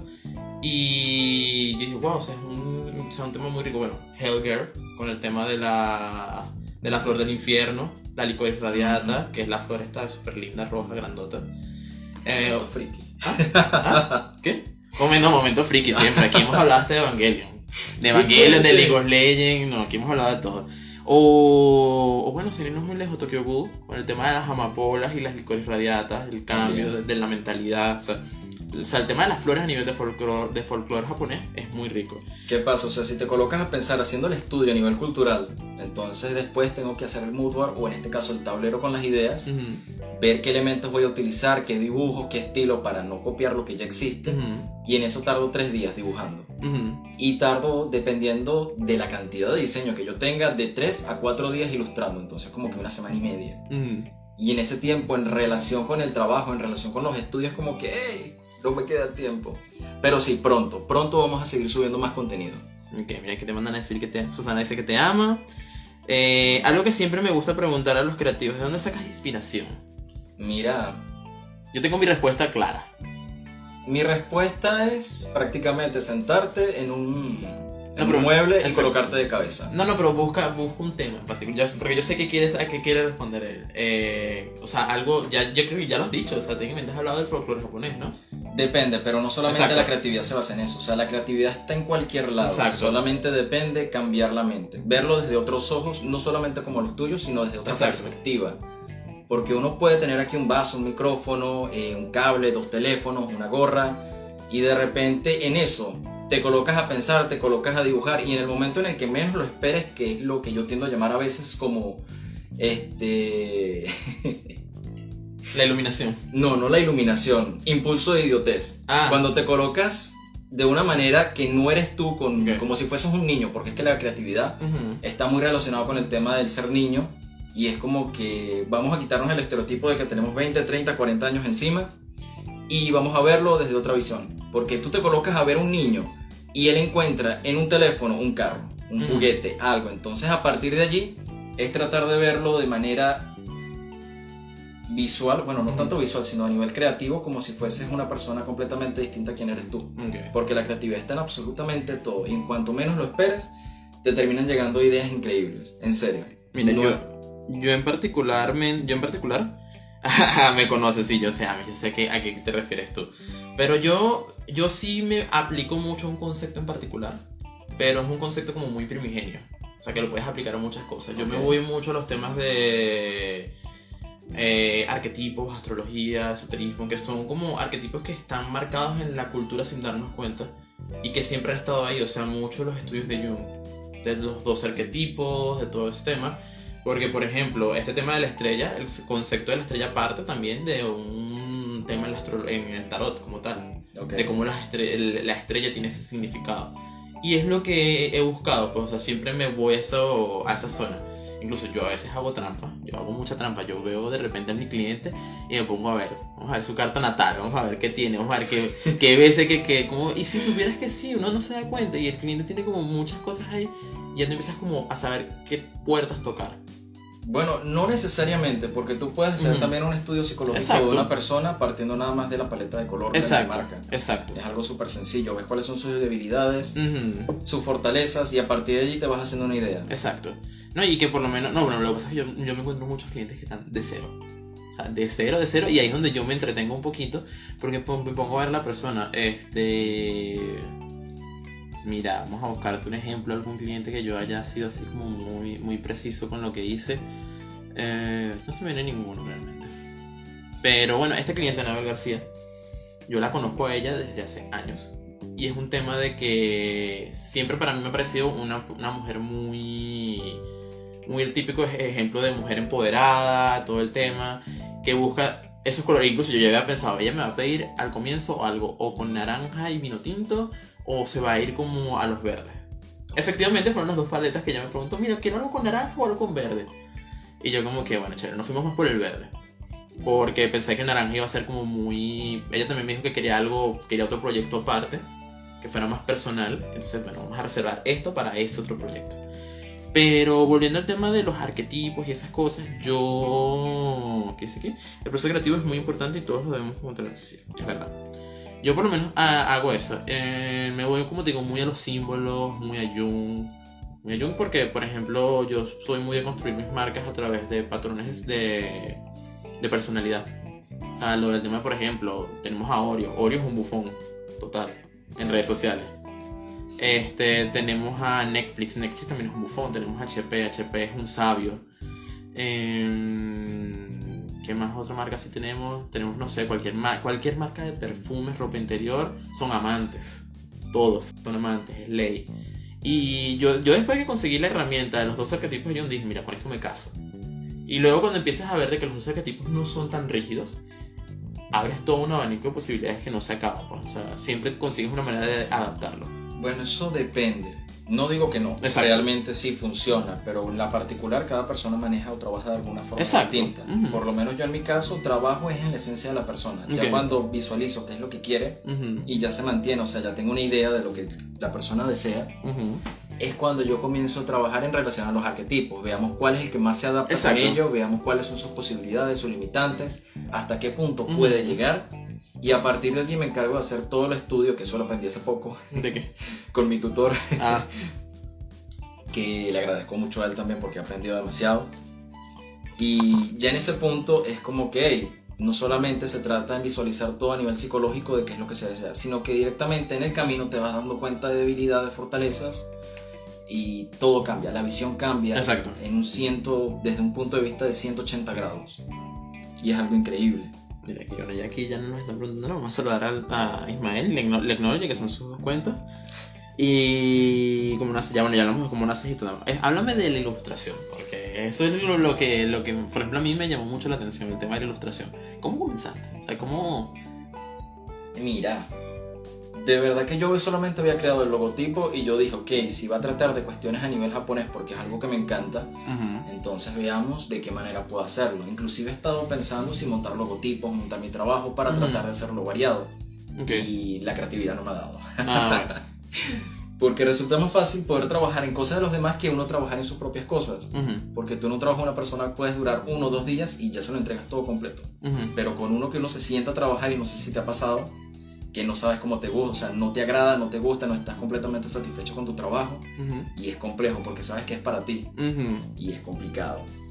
¿Qué pasa? El tema de la ilustración nace de un día que estaba yo en mi cama acostado viendo ilustraciones de personas que tenían máscaras en relación a temas de demonios, de oni y demás cuestiones Y de a nivel yokai. cultural. ajá, ajá. Y yo, ok, ¿qué pasaría si yo agarro y tomo esa idea y la llevo directamente al estilo gráfico mío? Yo, bueno, me coloqué allí a tantear, a dibujar y de repente se me prendió el foco. Vamos a trabajar en relación a ilustraciones, a ver qué tal, porque realmente era un tema no muy conocido para mí, pero sí tenía buen manejo dentro del programa. Ok. Trabajaba era netamente en Photoshop, entonces de uno me lancé, me fui a vivir y me casé con Illustrator. Ah, no, es que sí. No, uno cuando ya conoce Illustrator, uno consigue como el amor. Porque Illustrator está tan chévere, o sea, al final. ¿Qué pasa? Y en eso me puse yo a dibujar y a ver y ya tenía el tablero creado y yo, bueno, ¿y ahora cómo le doy yo vida y color a esto en relación a aquello? Mira, el primer trabajo de la ilustración que yo hice, que fue el de la máscara Kitsune, el del zorro, me duró a mí alrededor de 16 días. Ok. Porque es que no sabía cómo hacerlo, entonces lo ilustraba y se veía horrible y tenía que volver a hacerlo y hacerlo y seguir con el tema del ensayo y el error hasta que por fin logré dar con lo que quería. Y yo, bueno, me gustó el estilo, me gustó que justamente tuviera líneas gruesas, líneas delgadas, partiendo y manteniéndose del tema del estilo del el estilo de la vieja escuela Ok. en relación a los tatuajes. No, Mm, tan, hacia, no tan hacia ese tipo, pero sí teniéndolo en cuenta, muy presente. Y mira, a partir de allí yo dije, me voy a casar con este estilo. Sé que a medida de que yo vaya creciendo y vaya haciendo modificaciones, Va. Va a evolucionar. Ujú. Pero prácticamente sí, ahí he ido poco a poco. No es algo tan sencillo como parece. Sí, no, es un proceso. Yo debo decir que yo comencé. O sea, yo, yo sí soy más del. ¿Sabes que siempre está la duda de ilustrar? O sea, de, de copiar o. ¿Cómo se? No recuerdo bien el- la pregunta, es una dicotomía. Es o aprender imitando el trabajo de otros y luego cambiándolo, o partir de un concepto totalmente original.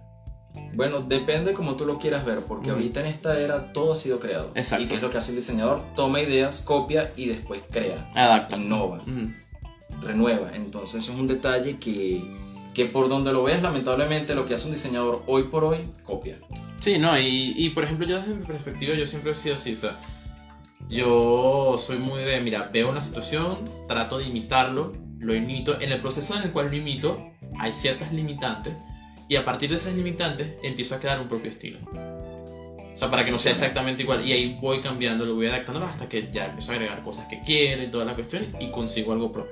Pero es verdad, como tú dices, ya todo está creado, pues, ya... Ya todo ha sido creado y es como que no le puedes pedir a un diseñador que cree algo desde cero cuando ya todo existe. Exacto. Aquí me está preguntando, hablemos de las investigaciones de mercado, porque justamente eso era otro- otra de las preguntas. Yo particularmente veo el mercado es algo muy importante, porque una de las cosas que siempre ha sido como la piedra en el zapato para los creativos es el mercado a veces. Hay veces que las personas tienen ciertos estilos y entonces quieren que sea algo súper heterogéneo para todo el público y se encuentran el golpe de realidad de que mira, no es así, o sea, tienes que buscar quién le gusta lo que tú haces. Lo que pasa es que eso es un tema de segmentación de mercado. Exacto. Y es un tema bastante complicado porque tienes que saber directamente cuál va a ser tu público. Exacto. Cómo vive tu público, qué gustos tienen, qué todo. Exactamente. Pero mira, de- en relación al tema de la ilustración, el público o su mercado es muy amplio. No solamente Ujú. trabajan casados para editoriales, sino también para... ¿Para qué otros lados? Para diferentes sectores también. Por lo general la gente piensa en un ilustrador como una persona que crea cómic o hace dibujos para niños. Y no necesariamente se No, abarca en ese mercado. O sea, sí está muy bien dado dentro del área editorial, pero también pueden trabajar por su propia cuenta.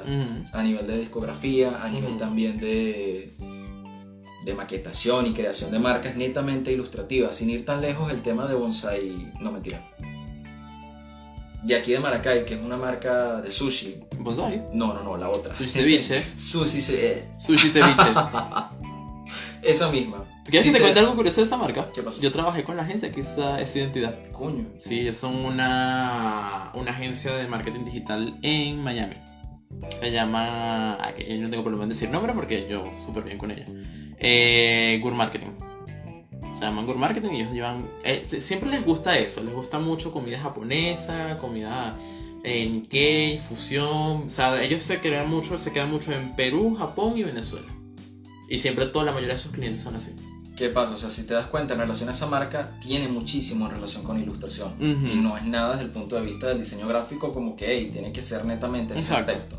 O sea, Eso tanto... se han ido mucho a la ilustración por el tema de, ah, no te, de sin rollos y toda la cuestión así. Exactamente. Entonces, ¿qué pasa? No es como que el ilustrador se case con una sola rama, al igual que el diseñador en un solo punto, sino que el mercado es muy amplio. Depende de lo que tú necesites a lo- Exacto. o a lo que quieras llegar, es que vas a poder encontrar las posibilidades. Exacto, y que bueno, no te creas, hay también diseñadores que se cansan. Yo tengo un amigo que yo siempre le echo broma a él. Le digo, wow, o sea, tú lo único que atiendes es odontólogos. Porque todas sus marcas son odontólogos. Ahorita fue que se ha abierto más que sí a bodegones y cosas así. Pero su rama principal es eso, odontólogos. Odontólogos e incluso la mayoría de las marcas, o de, la mayoría de las marcas de odontólogos aquí en Venezuela, son, son hechas por él. Realmente. Oye, qué bien. Sí, o sea, él se, se casó con eso totalmente, se casó con eso. Y chévere, o sea, se ha desarrollado en ese, en, ese nicho de mercado, pues, o sea, me parece súper agradable. Obviamente, ese es su caso en particular. Yo, como te digo, Emersa, porque yo, yo estoy claro de que el nicho en el cual yo más me desarrollo es eh, gastromarketing. Porque es algo que ha estado conmigo desde muy pequeño, familia, negocios de comida, ya estoy acostumbrado. Mi primer trabajo con esto fue justamente en un negocio familiar de una escuela de cocina, que allá no, no estamos con ellos. Y es un tema que, mira, se quedó ahí. Yo a veces intento como que no, cocina, no, no, basta de cocina, porque muchas de las personas que trabajan marketing digital aquí en Maracay en particular, trabajan mucho cocina. O sea, es como la, la, el área más agradable, pues más... ¿Cómo se puede decir? Mm, Más agradecida, en cierto modo, porque el trabajo, el resultado se ve muy rápido. Y, pero yo a veces querido como que, mira, vamos a experimentar, ¿no? Con otra cosa, por eso me también un poco hacia el área de formación. Y me ha ido súper bien, por ejemplo, a mí el área de formación me encanta. Y eso en particular, eso por ejemplo, con los- pero uno tiene que aprender también a que hay varios segmentos. Por ejemplo, ahorita estoy explorando todo lo que es el área de personal shopper. Todo lo que es personal shopper, importaciones, que ya había tenido mi acercamiento con ellos hace años, pero en la actualidad me ha tocado como desempolvar los conocimientos, ir viendo, y es un terreno chévere, un terreno muy... es un segmento como muy competido actualmente porque hay demasiados personal shopper, hay demasiados bodegones, hay demasiados... Hay que buscar una manera de la cual diferenciarte de los demás. Y bueno, ¿qué me estás preguntando ahí? Pero tengo un nuevo... Ah, mira. Me escribes. Me escribes, estamos hablando, ya te acabo de leer, Amis. Es verdad, el plagio bien hecho ya no es plagio. Ciertamente, cuando ya le pones mucho trabajo a un plagio, ya deja de ser plagio. Mira, lo que pasa es que mucha gente piensa que es un plagio por el concepto que tiene Exacto. la marca. Y tratar de cambiar un concepto es lo idóneo, es lo importante. Sí, ¿no? Y que por lo menos, aunque no te creas, o sea, yo una de las cosas que experimenté trabajando justamente con esta gente de. de. De Miami es que hay veces, también hay que tenerlo en cuenta. Ya no deja de ser plagio, pero deja de ser como original en algunos casos. Bueno, depende del enfoque que le des, todo pasa a ser original o no. No, no, lo que pasa es, por ejemplo, estábamos hablando ese día porque como la mayoría de los restaurantes trabajaban comida eh, japonesa, todo era blanco, negro, rojo. Blanco, negro, rojo. Blanco, negro. Llegó un punto que vimos todos los logos, eran blanco, negro y rojo. Incluso a raíz de eso nace Sushi Ceviche, el cual varía un poco más la paleta. Pues. Y fue un tema que tuvimos una conversación de que, wow, mira, o sea, no todo porque sea cocina japonesa tiene que ser blanco, negro con un punto rojo.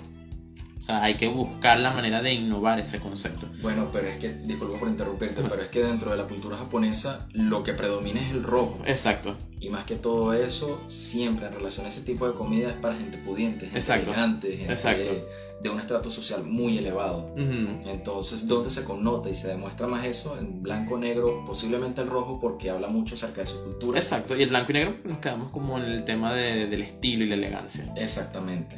Vamos a saludar a Robinson. Aunque no te creas, si supieras que me parece muy curioso cómo el mercado a nivel de la comida japonesa aquí es así, me imagino, porque es un tema que está al otro lado del mundo. Y por eso la innovación, pero o sea, el sushi es algo que en Japón lo regalan los vecinos Prácticamente. cuando se acaban de mudar, pues, o sea, es algo súper natural, súper habitual. Pero sí está el tema de los ingredientes, las preparaciones, que por lo menos para nosotros aquí en Latinoamérica eh, es un choque, a pesar de que tenemos a Perú cerca, de que ellos tienen todo lo que es la cocina Nikkei, que fueron los japoneses que emigraron a Perú, a Latinoamérica, y todo el tema aún sigue siendo algo un poquito como exclusivo en este caso. Bueno, no sé si alguien tenga alguna otra pregunta, ¿tienes alguna otra cosa que acotar? Bueno, realmente no. ¿No? Para hacer mi primer live fue Sí, no, lo que pasa es que esto ha sido así como, como que sí, sí, sí, llegamos. Pero, mira, realmente ha sido chévere. bueno, de todos modos, ahí van a tener, bueno, vamos a esperar que pasen como los índices y la cuestión para ir viendo eso. Eh... Bueno, de verdad que. Ay, extraño la, extraño la comida asiática venezolana, es verdad, porque esa comida asiática en Venezuela es algo como que totalmente distinto. Yo tenía una experiencia con una de mis amigas que, en paz descanse, ella siempre me. no lo digo de manera figurativa, o sea, lo digo de manera real, o sea, ella sí falleció también en la pandemia. Eh, íbamos siempre a un restaurante de sushi que quedaba en el limón. Y eso era sushi venezolano. Porque o sea, eran unas porciones enormes. O sea, los roles eran así. O sea, no, eso no te cabía en la boca. O sea, o sea fuera de chinazo y todo, pues, pero. Eh, era un tema fuerte, pues, o sea, de cómo de repente nosotros hemos adaptado tanto las cosas hasta nuestra manera, por ejemplo, el plátano roll, que es netamente un rol latinoamericano en el cual cambiamos todo, o sea, ese es un caso, pues. Y es verdad, o sea, llega un punto en el cual las cosas han cambiado como mucho a raíz de esa fusión. Por ejemplo, la cocina Nikkei nace por eso, de cómo mezclan todo lo que tienen en Perú con las técnicas de Japón. Porque Perú sigue teniendo como muy de eso de comida de costa y toda la cuestión por su ac- acceso al mar. Pues. Y eso desarrolló una nueva gastronomía. Y al final es como la mezcla, lo importante. Y bueno, vamos a esperar a que pase como el último dice. ¿Tienes algo más que acotar? Que, ah, mira, que dice que... ¿Para quién te gustaría trabajar, verdad? ¿Quién te llamaría la atención trabajar? Mira, ¿para quién me gustaría a mí trabajar ahorita? Lamentablemente no tengo así como una visualización. O no, sí, ya va. Sí, no, no, piénsalo, piénsalo. Tranquilo. Bueno, tú tienes por lo menos alguien con quien desees trabajar. Hay algo que yo deseo trabajar. La verdad es que yo actualmente ahorita estoy como desapegándome un poquito del trabajo así. O sea, yo estoy más hacia la parte de, de formación y asesorías. Pero alguien con quien me gustaría trabajar. Mira, cualquiera de las marcas ahorita como que han estado muy arraigadas en la cultura venezolana. Así si hablamos a nivel nacional. Por ejemplo, un... Ay, bueno, Vanessa Senior me llama un poquito la atención. Porque a pesar de que es un personaje súper controversial y que todo el mundo le tiene odio y rencor y toda la cuestión, yo me voy a... es- venezolana. Exacto, o sea, to- es como que todo el mundo la odia y toda la cuestión, pero supieras que cuando empiezas a ver, a veces, o sea, empiezas a, a- a verla y saltas la publicidad y saltas las tramoyas y todas las cosas, te das cuenta de que hay como un desarrollo de personaje ahí, o sea, ha se ha cambiado y eso es lo que me ha llamado la atención en particular, cómo ha cambiado y cómo algo muy personal ha trascendido en el tema de decir las cosas sin filtro que es algo que a veces todos deberíamos como aprender. Yo siempre he sido como, en la actualidad particularmente, tengo como una crítica muy fuerte hacia la comedia. Hacia la comedia en particular porque, no sé, siento que la comedia actualmente, no estoy hablando de la comedia todo el tiempo, está simplemente disfrazando ciertas carencias y jugando con ellas en cierto modo. En, algún, en algunas épocas sirvió como crítica y de ahí partió. Pero en la actualidad simplemente se ha vuelto como un escudo. Como un escudo contra la opinión ajena y decir, mira, yo tengo esta opinión, pero la voy a hacer como chiste para no molestar a nadie. Porque Eso es un chiste. No me agrada. Eso a mí no me agrada realmente, es como súper desagradable y es algo que por lo menos ella, como que chévere, yo te voy a hacer un chiste, yo me voy a burlar de esto, pero no me voy a burlar de esto porque es broma, no, me estoy burlando de esto. Esa es para mí la verdadera comedia. La verdadera comedia es el hecho de que tú hagas un chiste de algo y no es porque, ay, no, no, no, es jugando, es jugando. No, no, o sea, te estás burlando, lo estás criticando realmente. Eso es comedia. No, por ejemplo, yo he visto ahorita muchos creadores de contenido que se escudan en eso, en la comedia. Ay, no, yo estaba jugando, no, es chiste, es broma. No, me parece No. súper desagradable en la actualidad. Pero eh, eso por lo menos a nivel nacional me gustaría trabajar con ella y porque mira, yo en la, en- o sea, yo me he dado cuenta de que me encanta mucho el corre-corre de la producción. Me encanta. Me fascina, o sea, yo es como que, mira, vamos para tal parte, no sé qué más, hay que hacer esto y las pruebas de sonido, me fascina. O sea, ¿te gusta estar, sentir la adrenalina de, De, de vamos de aquí, de allá, que hay que buscar esto. Mira, yo por ejemplo estuve en la cuando estaba en la universidad, yo trabajaba en el comité de eventos especiales.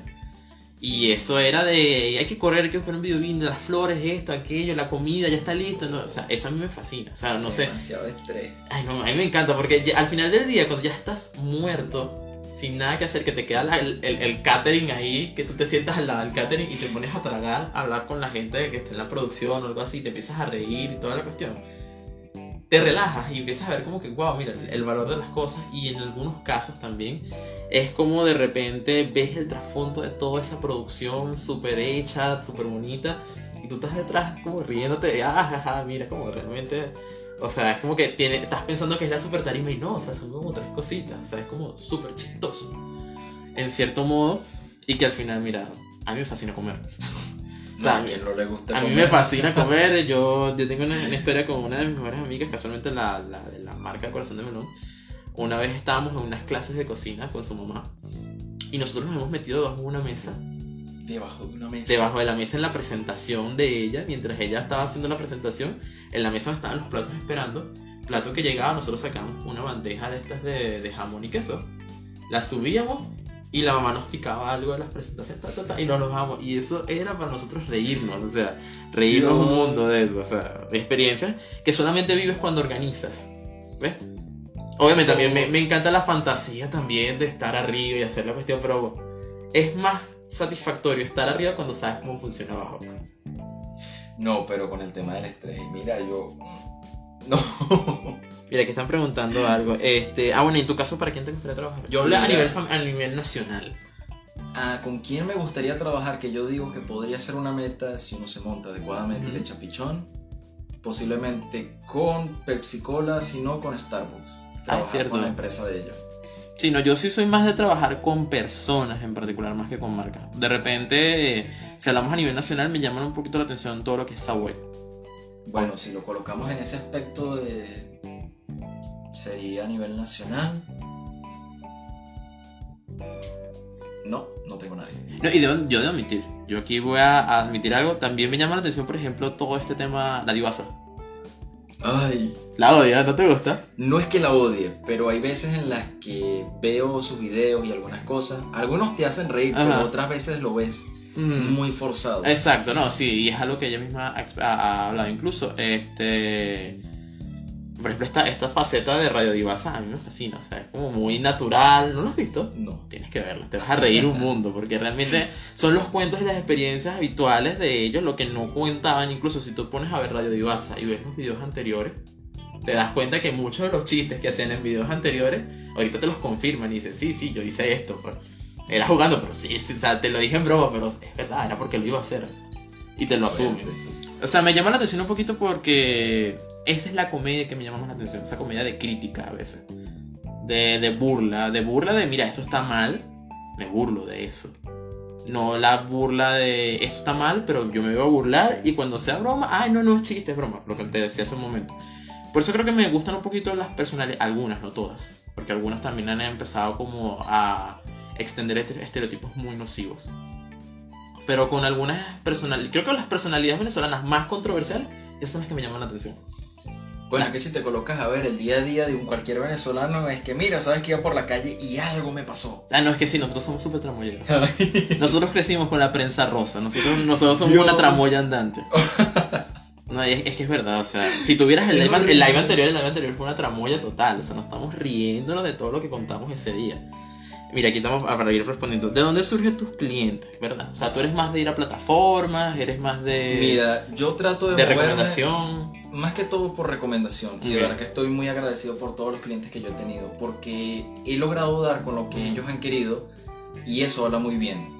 Y prácticamente los pocos clientes que llegan, porque no te voy a mentir, o sea, la realidad es que llegan muy pocos en relación a la gran cantidad que hay de, a la gran cantidad en relación calle.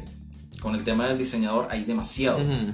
Por darte una idea, en el tema de Maracay, cuando tú veías a una persona que fuera chef o que fuera repostero, ahorita tú sales a la calle y en cada esquina o cada dos locales hay alguien vendiendo dulce o cuestiones a nivel de internet increíble, eso se ha minado. Pasa lo mismo con el tema del diseño. Como hay demasiada demanda en el mercado, los clientes son pocos y prácticamente los pocos que han llegado conmigo han sido netamente por recomendación y de verdad que estoy súper agradecido por los clientes que he tenido. Mira, ¿te llama la atención trabajar para plataformas o para agencias?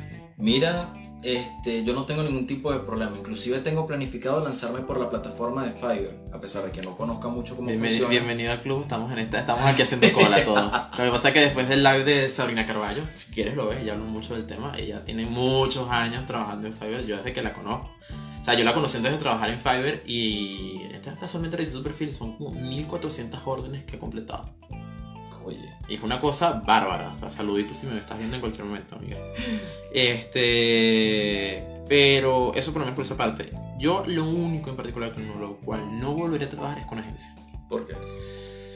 Las agencias en particular, no todas, no terminan como de valorar el trabajo. O sea, yo estuve trabajando con una agencia que me pagaba muy bien. Pero te pones a sacar la cuenta de la cantidad de logos que se hacían en una semana. Yo llegaba a sacar en una semana hasta 15 propuestas. En relación a lo que te pagaban. Obviamente era un buen salario para cualquier persona, pero igual 15 propuestas semanales serían como 60 propuestas al mes.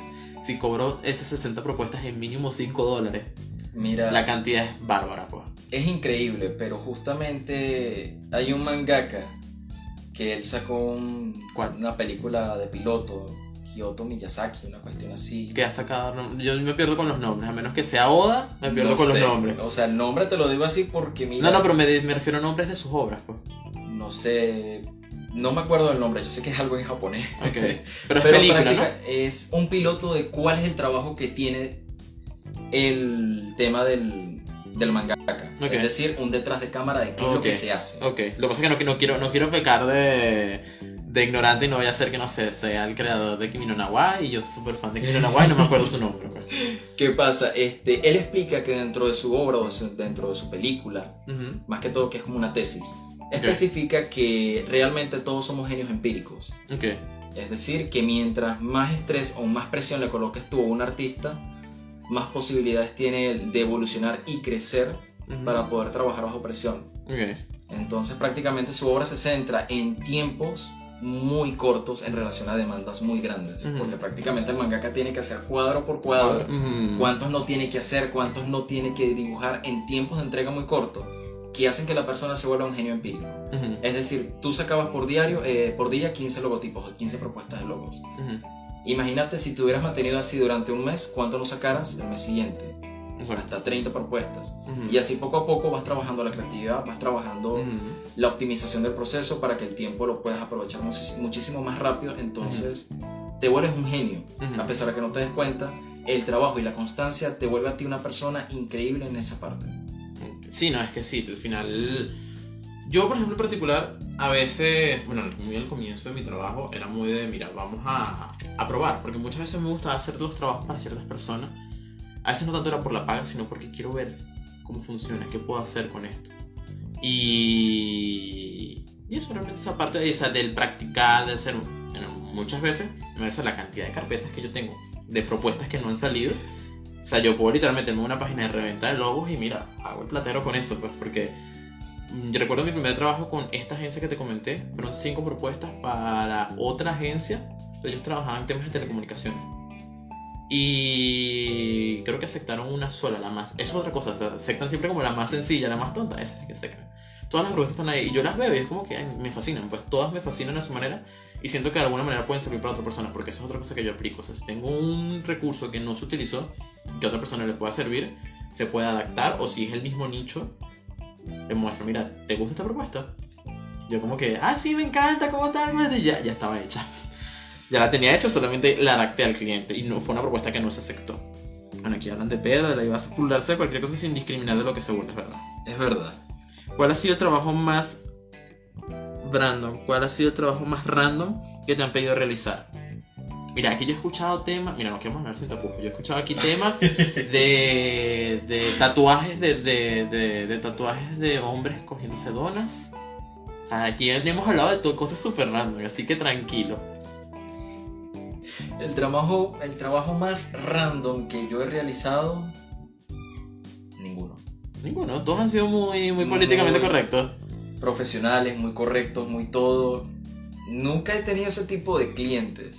Yo siempre he querido dibujar, yo sí me llama la atención un poquito lo de... Ay, se me olvidan las siglas, NSFW. O sea, todo lo que es... ¿Por qué? Me llama la atención, es interesante. No sé, yo vi a Luis Lam y yo dije, wow, qué chévere como logra transmitirlo sin que se note como deforme o algo por el estilo. Porque obviamente yo he visto trabajo de personas que hacen ilustraciones de este tipo y son unas cosas súper deformes.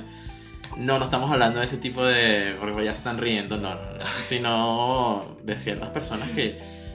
No sé, eso es una mezcla entre yoyos con, no sé, con un anime de las clans, una cosa rara y no me, me parece desagradable. Qué loco. Mira, pero así trabajos locos, no en relación a lo más extraño que te hayan pedido, pero Ujú. sí en relación a lo que uno ha hecho. Ha sido que he tenido que hacer para un cliente 25 propuestas de logotipo. 25 propuestas. 25 propuestas de logotipo. ¿Y ¿Qué cuánto, pasa? ¿Y cuánto pagó? Eh, lo normal, pero eso fue algo ya a nivel propio. Ok. Porque fue un cliente que por recomendación también llegó a mí, le Ok. encantaba mi trabajo y estuvimos trabajando. Pero la idea era un poco confusa, no la lograba tomar al principio. Ujú. y entonces tratar de enseñarle al cliente, explicarle, tratar de, de orientarlo dentro del área del diseño para que él aprenda más o menos cómo funciona Ujú. y sepa más o menos a qué me refiero yo con algunos términos. Le entregué sus tres propuestas y justamente otra persona que estaba al pendiente del proyecto eh, me humilló públicamente dentro del local de la persona, de la dueña, Ujú. y fue como que, hey, me humillaste públicamente, esto lo pudimos haber hablado personalmente y lamentablemente todo muy mal con ese aspecto. Después yo me reuní con la persona, yo mira, pasó esto y esto y esto, no me pareció. Y fue tanto lo que pasó conmigo dentro del local, cuando me humillaron, cuando me hicieron de todo. Y yo como que traté de mediar, traté de meditar y ver qué podía hacer yo para que la señora se callara y hablaran conmigo afuera, para evitar que todo el mundo dentro del local se enterara de qué era lo que estaba pasando.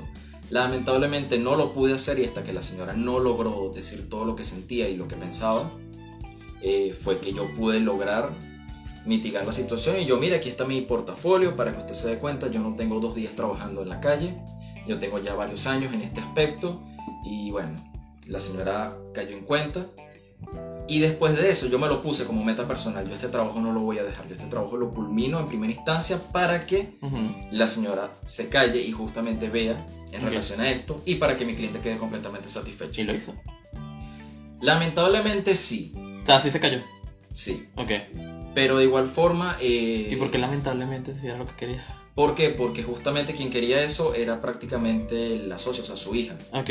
La señora era su mamá, entonces en ese aspecto la muchacha quedó muy, muy contenta con su logo, yo di con lo que ella quería, pero la mamá no estaba muy conforme. No sé Ok. por qué, pero creo que le tiene molestia a los diseñadores. No sé por qué, pero desconozco. Ok. Pero mientras el cliente con quien yo estoy trabajando quede muy satisfecho, yo soy feliz. Ok. Y puedo decir que me maté entre dos o tres semanas trabajando en 25 propuestas de logotipo, pero valieron la pena. Bueno, yo te voy a decir, o sea, me parece agradable que lo hayas logrado y realmente es muy chévere, pero yo tengo un mantra muy chévere y es, hay que elegir las batallas. Hay que saber elegir qué batalla luchar y qué batalla no. No necesariamente, porque si eres buena estratega, sabes cómo realizarlo Ujú. y no puedes perderla. Sí, no, yo, yo dependo, porque por ejemplo, si es un cliente que me llama la atención lo que quiere hacer, mira, yo ahí me lanzo de cabeza, como dice el dicho, como gordo en tobogán. Pero si no, es como que, mira, no sé, Si es una propuesta que no me llama la atención y que está siendo muy problemática, es como que, mira, Dios, muy bien, no. Chao. O sea, en ese caso, pues, es, es la manera en la cual yo lo he visto. Mira, mira, vamos a terminar terminando aquí, aprovechando que tenemos aquí tus redes sociales en pantalla. Eh, también las, mis redes sociales, la, tanto lo personal y la cuenta de PayPal para quienes quieran realmente apoyar el proyecto. Y bueno, de verdad, gracias por. De verdad que estoy muy agradecido por haber participado. Tranquilo que en cualquier momento va- en cualquier momento podemos hacer algo. Bueno, también la promoción en, en logos de Fiverr para los que estén interesados, tendrán el link de la biografía. Y ahorita también va a aparecer, eh, también, está, también está el tema de la promoción en redacción. En, la, en el link de la biografía ustedes entran, van a ver los botoncitos, van a decir, mira, logo de redacción, entre otros, van y se meten por ahí.